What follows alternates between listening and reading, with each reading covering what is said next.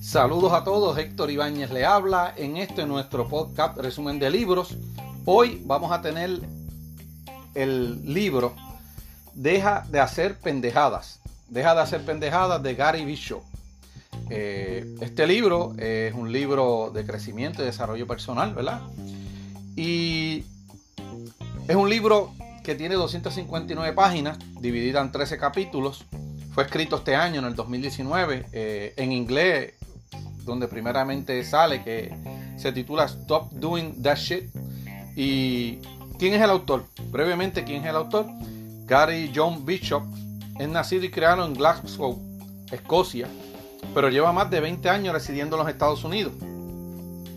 Eh, tuvo un bestseller anterior, ¿verdad? Y este eh, va por el camino de ser un bestseller. El bestseller anterior de él fue Deja de chingarte. Eh, son palabras fuertes y él escribe todo el tiempo palabras fuertes, pero es bien, bien ameno. En este libro que él escribe primariamente, eh, que le dije, que fue un bestseller, desarrolló también el concepto de lo que sería para él la filosofía urbana, que lo explica en el libro que vamos a discutir en este resumen, también lo, lo explica. Y esto sería todo, ¿verdad? En la introducción del libro, dejar de hacer pendejadas. Deja de hacer pendejadas. Y nada, empezamos con el resumen. El capítulo 1. El capítulo 1 se titula Esta es la cuestión. Eh, déjeme explicarle brevemente. Cada capítulo tiene como, como eh, en la página, dice el capítulo, y en la contrapágina eh, tiene como un pensamiento, ¿verdad? Voy a estar leyendo el nombre del capítulo, el título del capítulo, capítulo, por ejemplo, este, capítulo 1, el título, que está la cuestión, y lo que él subraya o pone con énfasis a la, contrapágina del, título del capítulo es, en este caso es, la mayor parte del tiempo vives en piloto automático. Y aquí empieza, él empieza haciendo una anécdota, dice que una vez le preguntaron en una conferencia qué hay en las entrañas de un ser humano. Y él respondió, mierda, dijo. Eso fue lo que él dijo. Él le contestó. Dice que y ahí es que empieza a desarrollar un diálogo. Dice que eres lo que hablas o más bien la esencia de lo que hablas o dices. Y dice que actuamos en base a nuestra propia opinión y no a base de la realidad. Es decir, la realidad está influenciada por nuestras opiniones, por nuestra percepción. Nuestra vida es un tango entre emociones y conversaciones que danzan suavemente para luego tirarse unas contra otras. Ve que tenemos esta dualidad de tener emociones las emociones, las conversaciones internas y que están poco a poco, pero en un momento dado pegan a chocar. Dice que el, problema, de hecho, él no cree el enfoque positivo ni el positivismo, él lo ve como una enfermedad, pero en el primer capítulo menciona que el enfoque, este problema del enfoque positivo es que no trabaja con nuestro diálogo interno. No podemos ser dos cosas antepuestas. Y él dice que cuando te habla mucho que sé positivo, sé positivo, a veces tú no lo tienes tanto en la mente y esto crea como una confusión interna porque estás como tratando de poner una información en tu cabeza que no es la realidad. Y aquí empieza eh, los problemas, dice él. Dice que una buena parte de ser quien eres, de vivir la vida que quieres, depende que te responsabilices por las decisiones que tomas hoy. El autor, ¿verdad? Como le dije eh, empezando la introducción, es el, el creador de la filosofía urbana. ¿Y qué es la filosofía urbana? La filosofía urbana es define filosofía significa estar vivo, abrirse paso entre complejidades, miedos y luchas hasta alcanzar algún tipo de felicidad y éxito. Para él eso es la filosofía. ¿Y qué es urbana? Dice que la filosofía de él es urbana porque la aprendió en la calle. Las reglas son simples y las consecuencias son predecibles. Y esta es la filosofía que él establece en el libro anterior y en esta también la trae, la toca, someramente la está tocando. Dice que pensar es cuando eres capaz de retar e interrumpir tu actual paradigma. Cuando uno piensa, estás retando, interrumpiendo todo lo que sabemos. Eso es el paradigma. Todo lo que tú sabes, perdona, paradigma, es todo lo que tú sabes y que cuando tú piensas estás retando eso. Por eso es tan, este proceso no es fácil, dice él, porque es un esfuerzo que parte de abrir la mente y tomar en cuenta algo que no habías considerado. Y como estás considerando cosas nuevas, se hace un proceso un tanto difícil. Y este primer capítulo lo toca así, que esta es la cuestión. En el capítulo 2, una vida de sabotaje. Dice que no hay nada más dañino que el ser humano, que el, el, deseo del ser humano de tener siempre la razón. Que no hay algo más dañino que este deseo del ser humano de siempre tener la razón. Dice que autosabotaje es una sublevación deliberada. Es cuando tú eres al mismo tiempo el engañado y el engañador. Esto es el, autosabotaje, que tú te engañas y eres el engañador. Dice que no hay nada más dañino para el ser humano como el deseo de estar siempre en lo correcto. ¿Ves? Eso fue lo que dice, de tener siempre la razón. Dice que no puedes asumir posturas ordinarias si quieres realmente vivir una vida ordinaria. Y dice que cuando fracasamos lo atribuimos a dos cosas, a nuestro carácter o a factores externos.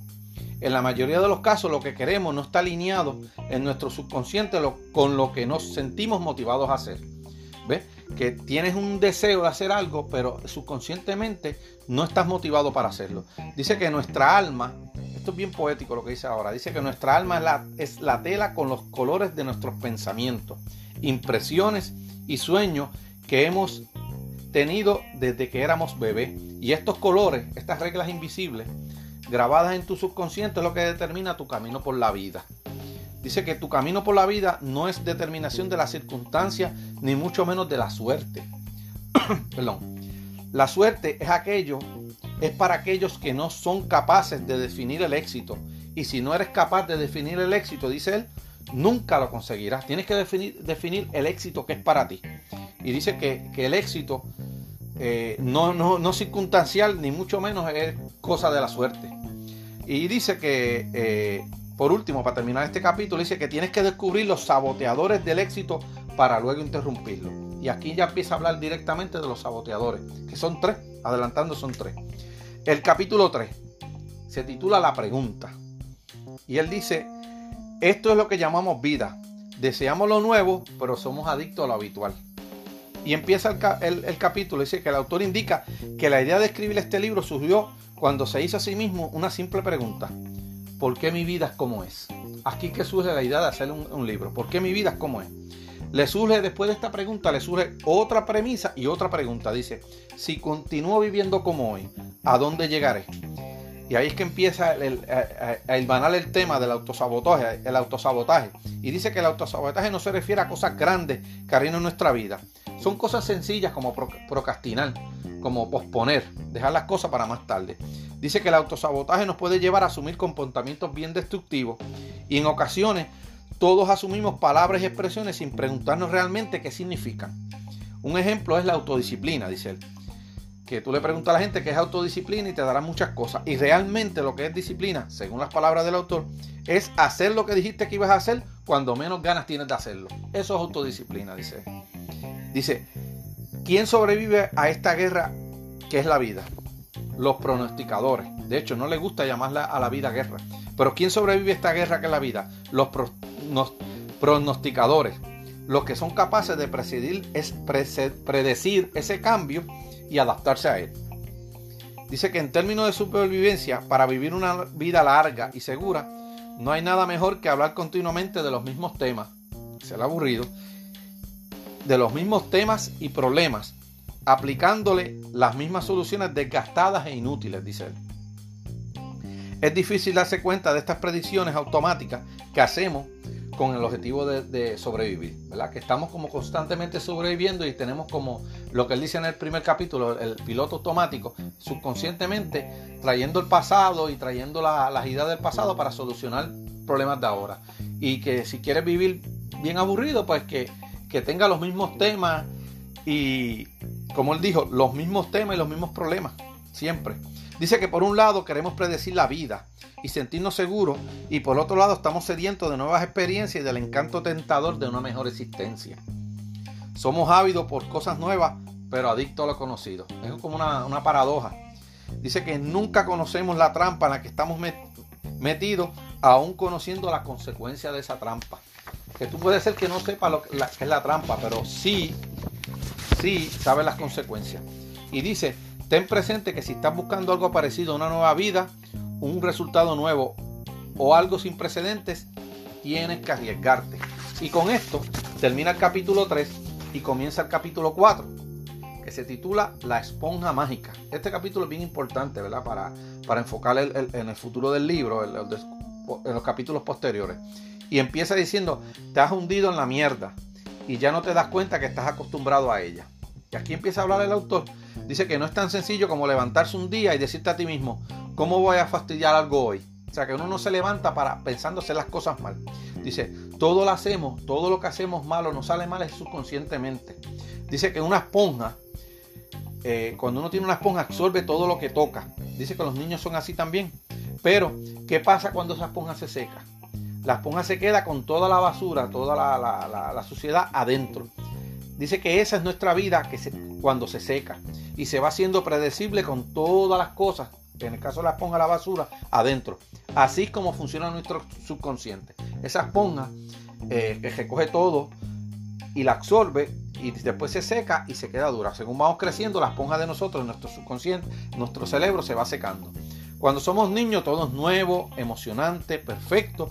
Y sentías curiosidad por todo, dice. Nacemos con una amplia posibilidad que poco a poco se va reduciendo.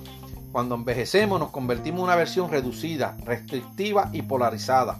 Te vuelves adicto a la versión de ti mismo y tu visión es cada vez más limitada. Pasas la vida adulta tratando de mejorar ese yo en el que te has convertido. En ese momento comienzas con la trampa del cerebro o del subconsciente. Cuando niño, ¿verdad? Solo importa lo que sucedía a tu alrededor. Nada era sobre ti. Era descubrir tu ambiente, era explorar el mundo, era conquistar el mundo, los, los bebés. Pero que cuando te haces adulto, cambia esto y tu vida empieza a girar en torno a ti. Cómo te sientes, cómo te ves afectado. Todo lo que, uno se relaciona tiene que ver con uno. Dice que cuando tu, atención se centra en aquello que está fuera de tu alcance, siempre va algo que nunca llegarás a tener del todo. Y si te pasa la vida queriendo ser feliz, por naturaleza partes de un lugar infeliz y entonces luchas por tenerla y así se te va la vida. Dice que si persigues la felicidad, automáticamente estás partiendo de que estás en un sitio que estás infeliz. Y entonces por luchar por tenerla, así se te consume completamente la vida. Te das cuenta que la felicidad o satisfacción que buscas no está allá afuera. Las metas que alcanzas cuando tú las llegas se desvanecen. Es una ilusión o una trampa para el cerebro porque tú no has cambiado. Eres la misma persona. A los cinco meses empieza a desarrollar el cerebro. Los bebés, ¿verdad? A los cinco meses se empieza a desarrollar el cerebro y a los dos años es que como individuo nosotros tomamos conciencia del yo, de nosotros. Y que somos unos individuos y que no somos iguales todos. A los dos años que el nene desarrolla la conciencia de quién es él, quién soy yo y que soy diferente a todos los otros seres humanos. Mientras más complicada se vuelve nuestra vida, más probabilidad de que seamos miserables, dice él, y tratemos de llenar ese vacío entrando en una competencia buscando amor, admiración o, objetos eh, materiales. Y esto él dice, él desenfoca mucho esto de, de, caer en esa, en esa, esa eh, complicación en la vida. Dice, atrapamos nuestra vida en una telaraña de insignificancia y superficialidades sobre lo que significa estar vivo y es ahí que nuestra vida se va a la derriba. Dice que si quieres avanzar con esto, tienes que comprometerte totalmente y hacerte de la idea que vas a acabar con la vida que has llevado hasta este punto. Y ahí él acaba el capítulo 4, comienza el capítulo 5, que se titula Juego de Valientes. En definitiva, dice él, buscar quien tiene la culpa no resuelve nada. Aunque recibas una explicación, seguirás estresado. Dice, habla de un concepto en el libro todo el tiempo de la condición de, arrojado. Dice que son situaciones en la vida que tú no escogiste o seleccionaste, sino que te lanzaron o te arrojaron a ti. Dice que, pero la paz mental y el cambio radical comienza con la aceptación, ¿verdad? Hay cosas en la vida, tú naciste quizás en tal ciudad, pues eso tú no lo puedes cambiar, tus padres son fulano y fulano, tú no lo puedes cambiar, eso es la condición de arrojo. Pero dice que la paz mental y el cambio radical comienza con la aceptación de esas circunstancias. Aceptar no significa que estés de acuerdo o que te rinda, sino que aceptas algo por lo que es y por lo que no es y punto. Dice que debes aceptar lo que te arroja la vida y vivir sin que esto te afecte. Y cuando dice arroja, dice la condición de arrojado, no lo que tú puedes cambiar, sino lo que la vida te dio, punto. Dice que o aceptas tal como es, La condición de arrojado, o serás una víctima de ello, ¿verdad? Estarás toda la vida quejándote. Dice que el, el autosabotaje es lo que ocurre cuando estás cerca de un logro. cuando estás a punto de alcanzar ese sueño. En la mayoría de los casos, este, este autosabotaje ocurre por miedo. Por miedo que alcance la meta y después no tenga por qué más luchar. Es lo que él establece más o menos en este punto. Dice que nos concentramos más en llegar a la meta que en conseguirla. En el camino que conseguirla. Es decir, nos interesa más el esfuerzo invertido que el tiempo y conseguirla. Por eso, una vez alcanzado el éxito, volvemos rápido a la batalla. Y él habla ahí de la batalla, la batalla de la, de, la vida. Dice, pregúntate, esto es una pregunta que él hace y es un poquito tanto difícil. ¿Cuánto de lo bueno estás dispuesto a tolerar? O sea, cuando llegas a la meta, ¿cuántas cosas buenas estás dispuesto a tolerar? Porque la gente le huye a las metas que establece, dice él. Y que lo que quieren mantenerse es como un constante, eh, constante batalla. Dice que se ha estudiado que el 95 al 99 de nuestras acciones diarias están dirigidas por un impulso o deseo subconsciente que pasa desapercibido. Dice que apenas, a base de esto, del 95-99% lo diría el subconsciente, dice que apenas controlamos nuestros pensamientos conscientes, porque quien realmente está a cargo es nuestro subconsciente. Y ahí es que establece lo que él decía anteriormente, vas con el piloto automático encendido todo el día y esto hace que sean tus pensamientos subconscientes los que estén a cargo. Surge el problema que cuando aparece algo nuevo, aparecen comportamientos y patrones predecibles que son partes de uno. Uno trata de resolver esos problemas nuevos con herramientas del pasado. Eso es más o menos lo que quiere explicar ahí.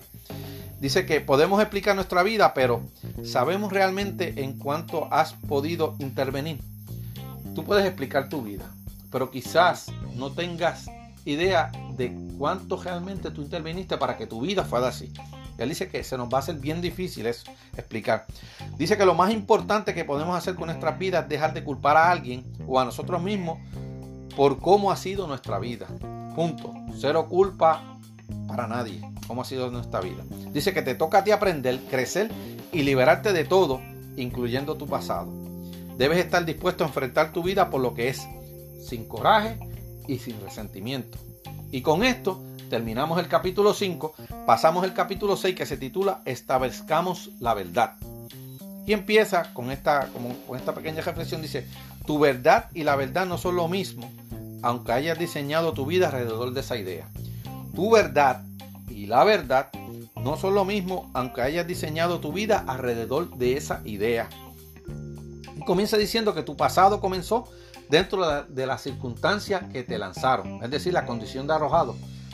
Tu pasado es el modelo sobre el cual se ha basado tu futuro. Que las decisiones que estás tomando para hacer tu futuro las estás tomando del pasado, dice Tu verdad establecida es los acontecimientos importantes a lo que hace referencia para descubrir el transcurso de tu vida hasta este momento. Esa es la verdad establecida, dice. Que cuando tú coges acontecimientos tuyos de tu vida, los coges como punto o referencia para describir lo que está pasando en tu vida hasta ese momento. Eh, cuando tienes tropiezos en la vida, te remites a esa verdad, a la verdad del pasado. Me pasó esto, pero fue porque a mí me había pasado esto y trata de, hacer este, esta mezcolanza con el pasado.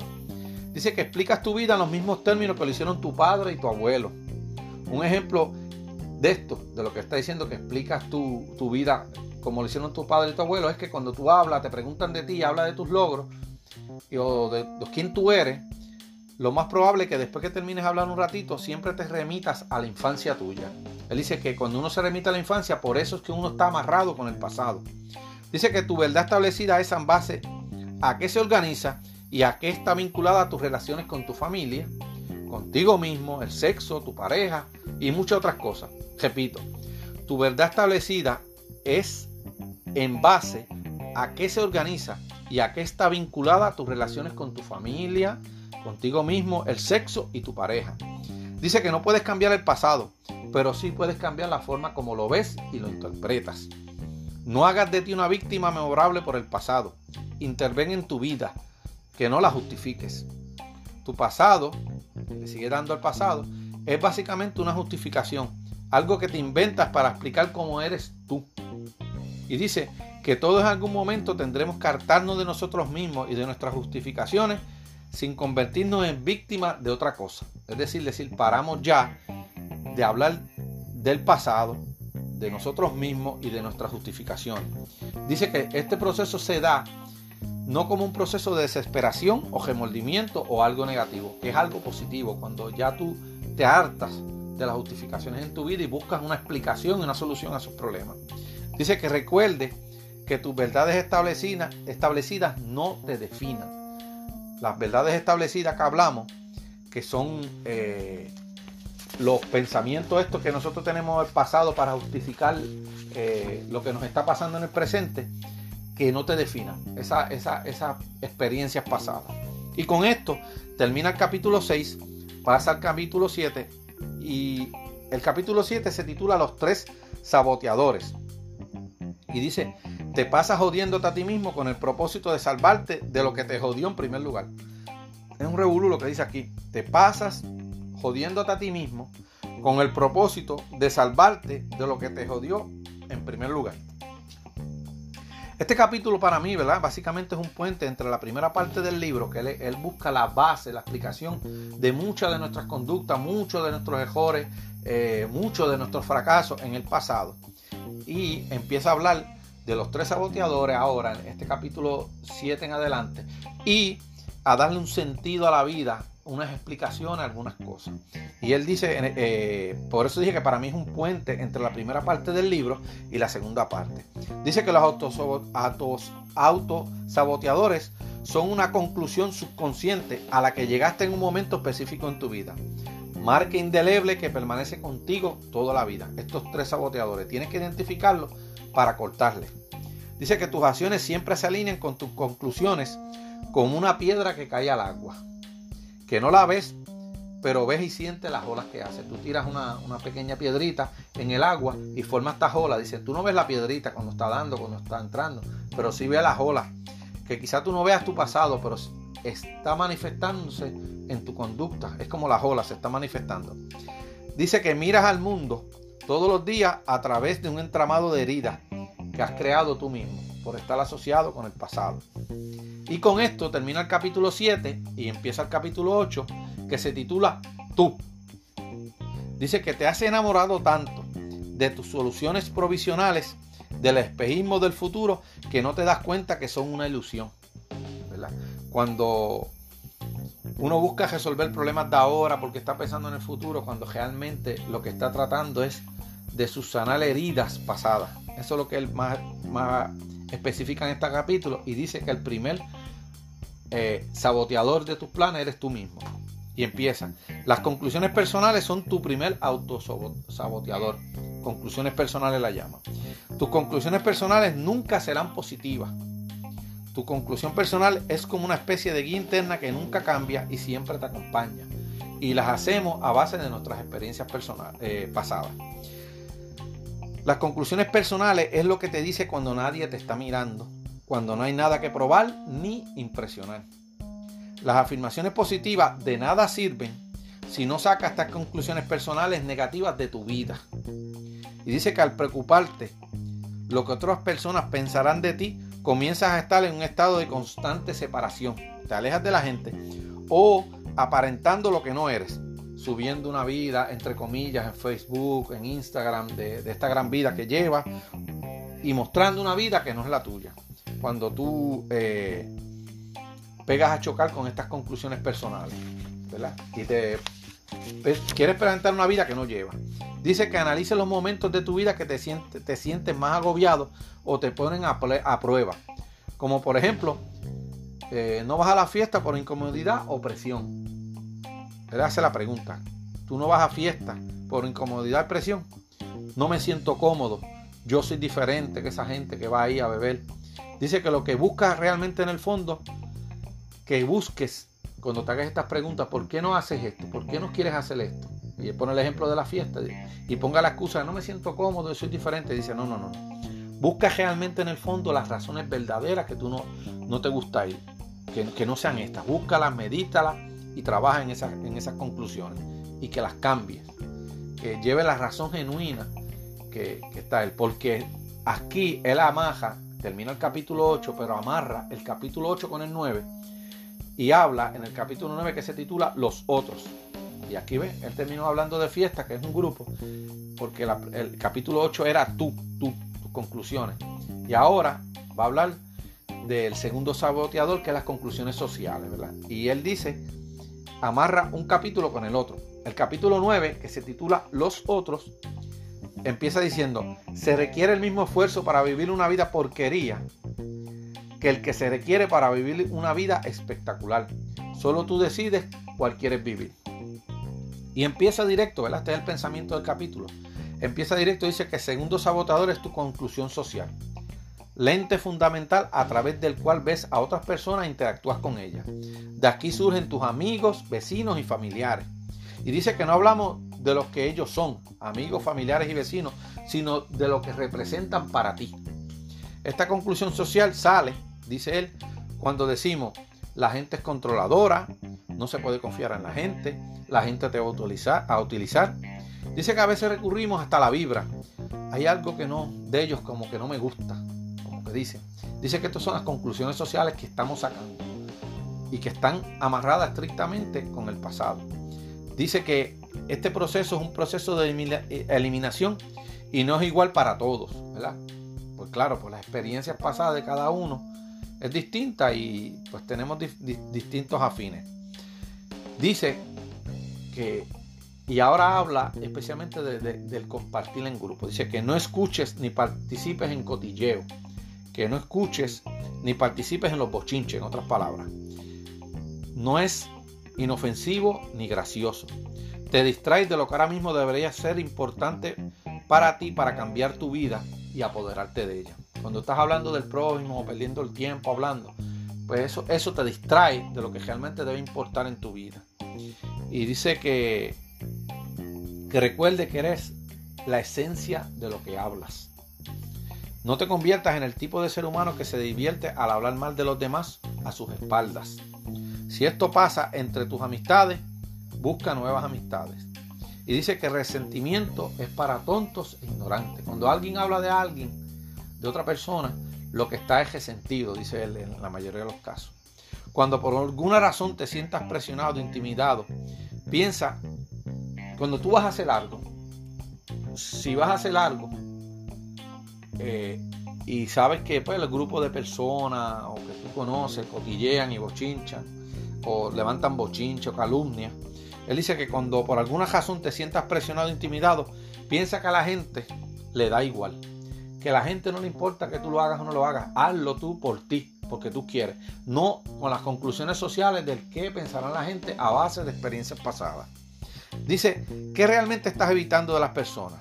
¿Por qué? Lo puedes estar evitando las personas porque son una amenaza, traicionan, insensibles, estúpidas, egoísta, cruel, manipuladora, falsa, poco confiable y muchas otras descripciones negativas. Dice que en estos casos, él te aconseja, ¿verdad? Llevándolo al pasado, dice que en este momento usa el perdón, el amor en tu relación con otros seres humanos. Que uses el perdón y el amor en tu relación con otros seres humanos. Y con esto termina la segunda conclusión eh, conclusión, que es la social, la primera la conclusión personal, que eras tú, a la segunda conclusión era la social, que son los otros. La conclusión social. Y este capítulo 10 que empieza ahora es la vida, se titula así mismo, la vida.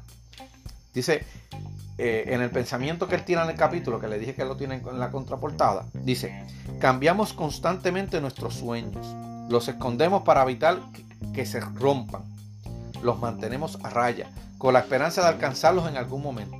Los cambiamos por una vida más mecánica. Esto es bien, bien, bien profundo lo que dice. Dice que cambiamos constantemente nuestros sueños. Los escondemos para evitar que se rompan. Los mantenemos a raya, con la esperanza de alcanzarlos en algún momento. Los cambiamos por una vida más mecánica.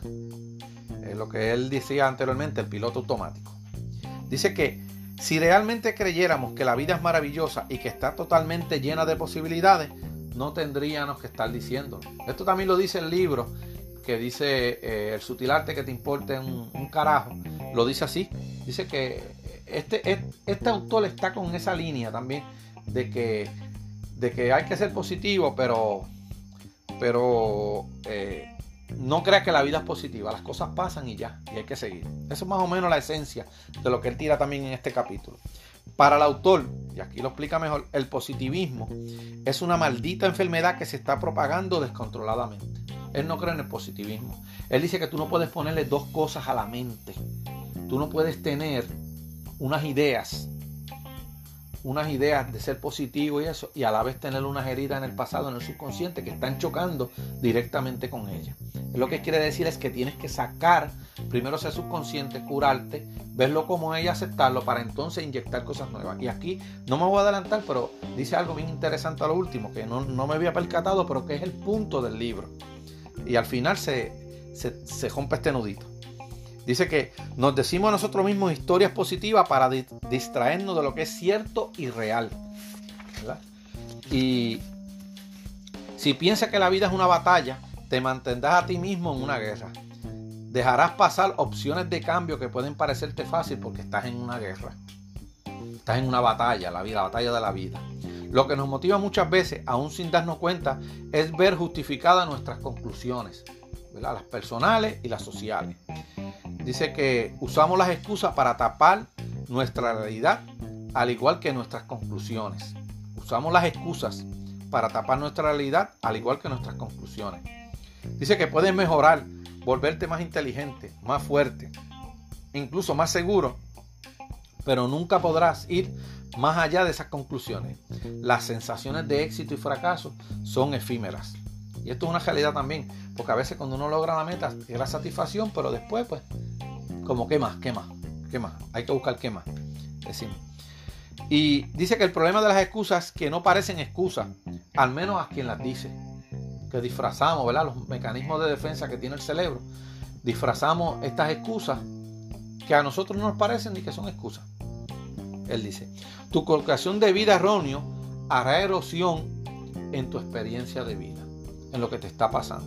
Esta, esta conclusiones de vida que a veces tomamos erróneas a través de, experiencias pasadas, nos llevarán a nosotros a, tener experiencias de vida eh, un tanto no satisfactorias, lo que él quiere decir así. Y hace una pregunta a él. ¿Qué es lo que te dices a ti mismo sobre la vida cuando las cosas no van como quieres? Esto es una pregunta bien profunda, bien profunda. Que cuando las cosas están yendo mal, que tú analices bien qué es lo que te dices a ti mismo sobre la vida, no sobre el problema, sobre la vida completa, cuando las cosas no van como tú quieres. Eso es una pregunta bien profunda. Eh, y te dice, presta atención a esos momentos en los que te sientes estresado o desanimado. Y vuelve y hace otra pregunta. ¿Cuáles son los pensamientos que saltan a tu mente y se reproducen duramente durante esos momentos? Presta atención a esos momentos en los que te sientes estresado o desanimado. ¿Cuáles son los pensamientos que te saltan a la mente y se reproducen durante esos momentos? ¿Con qué sueñas? No importa lo que sea. Lo que importa es que sepas que incluso tus sueños los vives de acuerdo a tus límites. Si tú tienes unos sueños, unas metas, pero tienes unas limitaciones por el pasado, vas a tener unos sueños limitados. Eso es lo que él, él pone aquí. Dice que que te tomes un tiempo en tu vida para pensar en tus miedos y preocupaciones más íntimas y el porqué de estos miedos y estas preocupaciones. Y con esto termina el capítulo 10, pasamos el capítulo 11 que se llama la punta de lanza. La punta de lanza, ¿verdad? En el, en el pensamiento del capítulo dice, eso es lo que llamamos aceptación, dejar que las cosas sucedan sin reaccionar o dejarse afectar por ellas. Ese es el pensamiento y empieza el capítulo diciendo, la confusión sobre por qué te subestimas debería comenzar a desaparecer. La punta de la lanza, ya tú estás en camino. Dice que en, este momento que ya tú te has hecho esas preguntas y has escalvado, indagado en tu pasado, dice que la confusión por qué te subestimas deberías comenzar a desaparecer. Si la seguridad es una pieza clave para el ser humano, entonces será fundamental para esa seguridad proveer la evidencia de lo que hayas concluido en los autosoboteadores. Explico. Dice que la seguridad es una pieza clave en la vida humana. Uno tiene que tener seguridad de algunas cosas. Pero dice que para que esta seguridad sea real, no sea base de miedo, eh, debes proveer la evidencia de que lo que hayas concluido no son los autosaboteadores, no son creencias del pasado, son creencias reales de ahora, del presente y mirándose al futuro. Haz una pregunta profunda nuevamente. ¿Qué es para ti sentirte vivo? ¿Qué es para ti sentirte vivo? Y él eh, vuelve y dice, eh, eh, a modo de, retórica, ¿verdad? Para que busques una, una respuesta a esta pregunta, la pregunta ¿qué es para ti sentirte vivo? Dice, junta tus conclusiones y lo sabrás. No es como ves la vida solamente. No es como ves la vida. Es como la miras. Es desde qué lugar te involucras en ella, cómo la hueles, cómo tocas la vida. O sea que no es la vida solamente eh, cómo la ves, cómo la miras, desde qué lugar la miras, cómo la hueles y cómo la tocas. Dice que, que no es el punto de vista, es el punto de experiencia. Cuando dice yo tengo un punto de vista, probablemente lo que estás hablando es el punto tuyo de experiencia. De experiencia y posiblemente, posiblemente el pasado. Dice, y pregunta, es que este libro reflexiona mucho a base de las preguntas, unas buenas preguntas, ¿verdad? para meditar personalmente. Dice, ¿puedes vivir una vida nueva si sigues siendo el mismo de siempre? La contestación es obvia, no, porque estás programado para buscar seguridad. Mira cómo él dice, no puedes vivir una vida nueva si sigues siendo el mismo de siempre, porque estás programado para buscar seguridad. Por otro lado, el otro problema es que estás como un animal hambriento que necesita cazar algo una y otra vez, de constante. Y dice que te vuelves adicto a la cacería. El hambre, por ser diferente, diferentes tipos de hambre, nunca se satisface. ¿Por qué? porque todas las experiencias son pasajeras. Es decir, el animal feroz que le está hablando es uno en busca de sus metas. Y como está ahí tratando de buscar esas metas a base de experiencias pasadas, dice que tienes que buscar constantemente metas. Y que cuando tú logras las metas, como dijimos anteriormente, son efímeras. Y hacer efímeras son pasajeras. Pues entonces, nunca se va a satisfacer esta necesidad. En el caso del animal del hambre, en el caso de nosotros, que es lo que le está comparando, es lograr las metas. Dice que no apacigues tus conclusiones con tus logros. Las conclusiones personales no se apaciguan con los logros. Acéptate. Lo bueno, lo malo, la claridad y la oscuridad. Y aceptarte no es sentir necesidad de ser mejor, diferente o de alguna otra manera. Aceptarte no es sentir necesidad de ser mejor, diferente o de alguna otra manera. Aceptarte es dejar algo sea tal cual es y que no nos produzca ninguna reacción con relación a su objeto o evento. Dicen que ese es el verdadero perdón. Cuando tú perdonas, que es lo que está hablando ahí la aceptación, es que puedas recordar el evento y no me cause dolor. Pues en este caso, que lo aceptes tal como ley. No le cambies el significado, no tengas ninguna reacción. Eso es eso y se acabó. Es lo que él dice ahí. Dice que no reprima la parte más oscura de tu ser porque no irán a ningún lado. Están en tu ser, están dentro de tu ser. Si no dudaras de tu inteligencia o habilidades, si las personas que ya no representan una amenaza, si la vida no fuera una batalla o una desilusión, ¿qué tipo de vida llevarías? Dice, mira qué, linda esta pregunta, vamos a repetirla. Si, no, dudaras, si no, tú no dudaras de tu inteligencia o habilidad, si las personas ya no representan una amenaza, si la vida no fuera una batalla o una desilusión, ¿qué tipo de vida llevarías? De hecho, lo, dije anteriormente que él, él no cree que la vida sea una, guerra ni una batalla y lo ve para las mentes pequeñas, porque él dice que, lo explica más adelante, no voy a brincar, pero dice que la vida no es, no es una batalla ni no es una guerra. Y con esto, ¿verdad? Que ya le expliqué, eh, terminamos el capítulo 11, pasamos al capítulo 12, que se titula ¿Cómo salir de donde estás? Y la pregunta que él hace, ¿verdad? A modo eh, de introducción al capítulo, ¿Qué estás haciendo para vivir una vida grandiosa? Él lo dice. Dice que la vida no es un nuevo día al despertar, porque llevas las cargas de algunos días de tu infancia o de tu pasado. Realmente, dice él, no vives una vida todo posible, sino algunas cosas posibles, dependiendo de tu pasado. ¿Ves? La influencia del pasado. Dice que tienes que vencer no a tu mejor versión, no superarte cada día, sino vencer a tu peor versión. Esa es la que tienes que encargar de vencer para que pueda surgir la otra cada día mejor. Pero no, es, no tienes que pensar vencer la versión que tú quieres ser, sino la que, la, la que tú no quieres ser. Todo lo que trates de hacer es para probar subconscientemente la autenticidad que has concluido.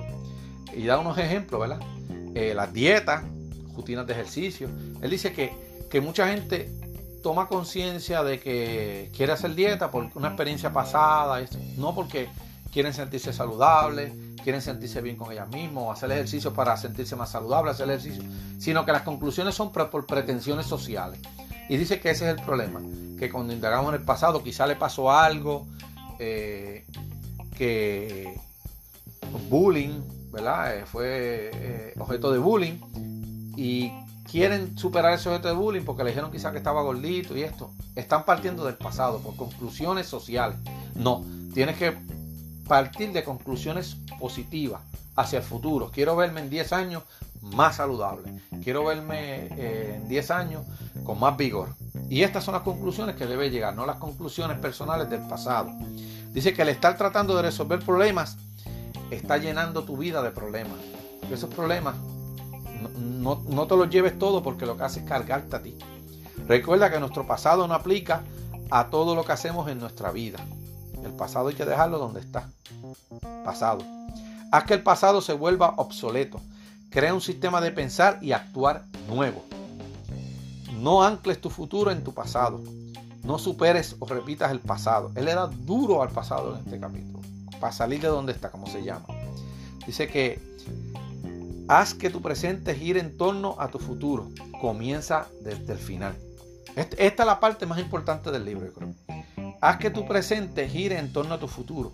Comienza desde el final. Y dice, inspírate y estructúrate en base a lo que viene. Que te mueva el futuro y no que el pasado te dirija. Esto es una cita excelente. Inspírate y estructúrate en base a lo que viene. Pero la cita bonita es esta. Que te mueva el futuro y no el pasado que te dirija. Que te mueva el futuro y no el pasado que te dirija. Dice que no se establecen metas. Que no establece, es más, él está en contra de establecer metas. Él dice que diseñes tu futuro, que es distinto. Porque las metas estás partiendo de donde estás para allá. Y dice que si tú diseñas tu futuro, estás partiendo del futuro por el final hacia donde estás. Estás pensando en el futuro. Cuando haces metas, estás pensando en el pasado. Y él dice que no, que no establezcas metas. Diseña tu futuro y en el camino lidia con todos estos obstáculos que se desarrollan. Y pone un ejemplo, ¿verdad? Que de Miguel Ángel. Cuando hizo la, el, famoso David, dice que, que él empezó haciéndola en su mente, ya la tenía. Él, vio, él vio la pieza donde le iba a hacer en crudo, ya la veía cómo iba a quedar. Él la vio y trabajó lo que estaba viendo. Él se proyectó en el futuro que ya estaba hecha y fue haciéndola poco a poco, escarbándola dándole la forma que, ella tenía. Él cogió ese pedazo de piedra y lo fue rompiendo hasta que logró lo que él ya tenía en la mente. Y que tardó dos años en hacerla.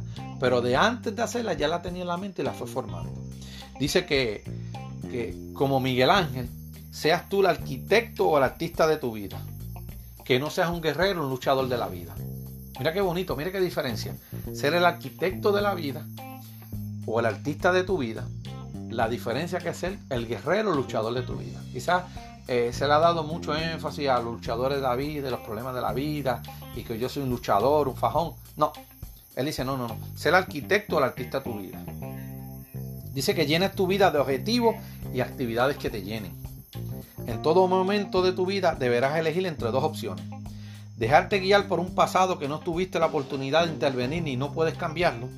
O dejar que sea el futuro el que te guíe tus pasos y presenta el ejemplo de él. Dice, ¿por qué se convirtió el autor? Escritor, perdona, escritor. ¿Por qué se convirtió en escritor? Porque quería vivirlo. Se hizo escritor y empezó a vivir la vida escritor con todos los problemas que tenía ser escritor. Y punto. Él dice que no tuvo que pensar en el pasado, que quería ser famoso. No, no, simplemente dice, yo quiero ser escritor, voy a ser escritor y voy a afrontar todos los problemas que enfrenta cualquier otro escritor.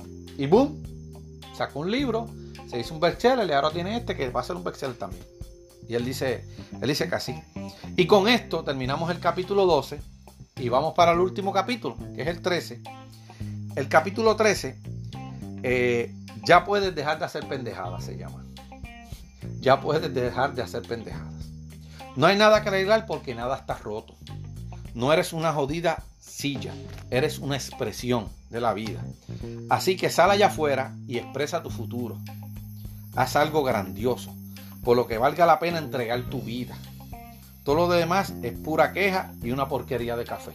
Y ese es el, pensamiento que él tira empezando este capítulo. Bien bonito por demás, ¿verdad? Porque él dice que no hay que arreglar nada porque nada está roto.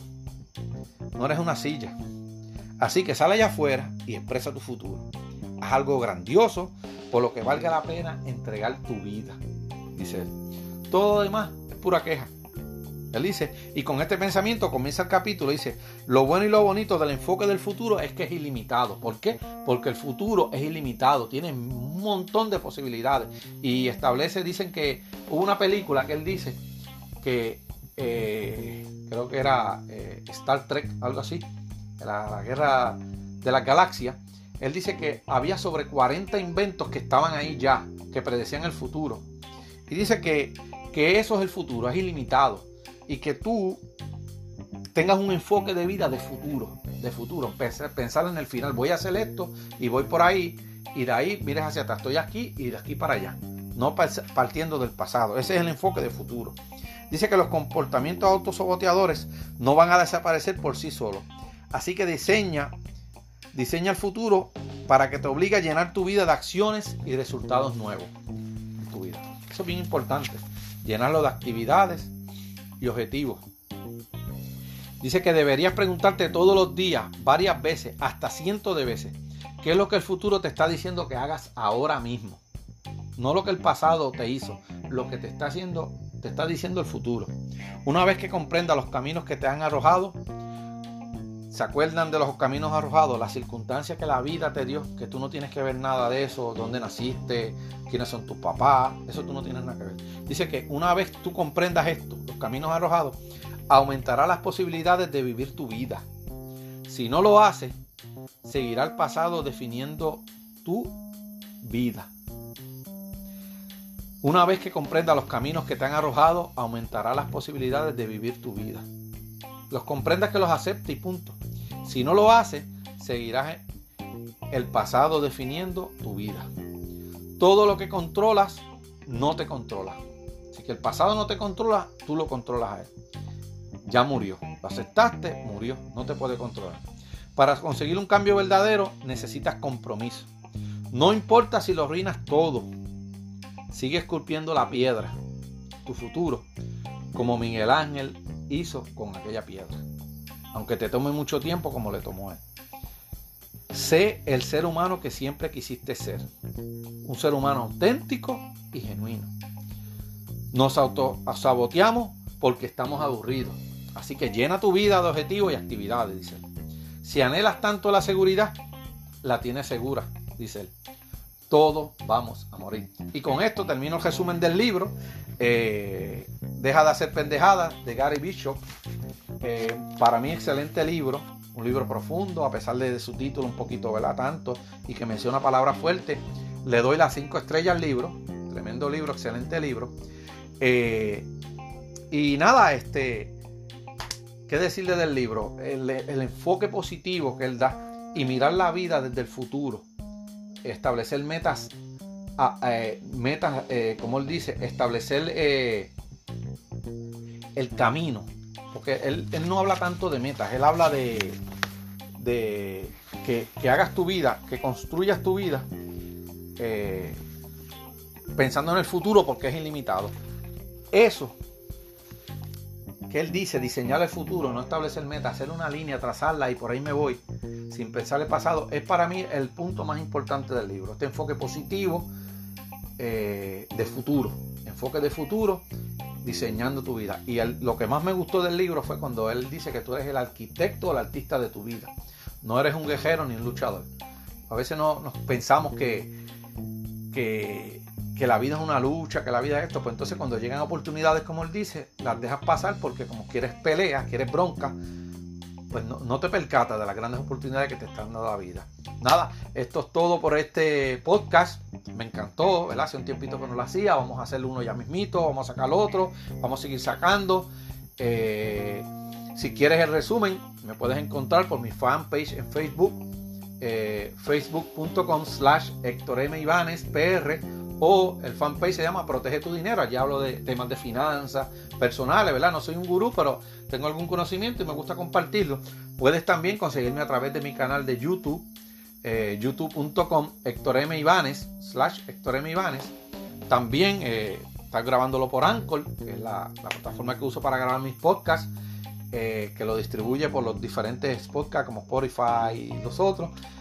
Y nada, eh, estamos, estamos sumamente contentos de hacer esto. Si quieres el resumen por escrito del, de este libro, de Deja de hacer pendejada, puedes pasar por www.librosparacrecer.com la página está en construcción, tienen que escribirlo así mismo porque está en construcción por ahora. Allí voy a tenerlo en PDF para el que lo quiera. Si no, me envían un mensaje por mis redes sociales que tan pronto lo lea, le envío su, su, si me envían su email, le envío por email el PDF de resumen del libro. Y esto es todo por hoy. Dios me los bendiga a todos. Nos vemos en los comentarios por las diferentes eh, por los diferentes eh, medios que me estén oyendo o nos vemos en el próximo podcast. Nada, Dios me los cuide, bendiciones y que le vaya bien. Bye bye.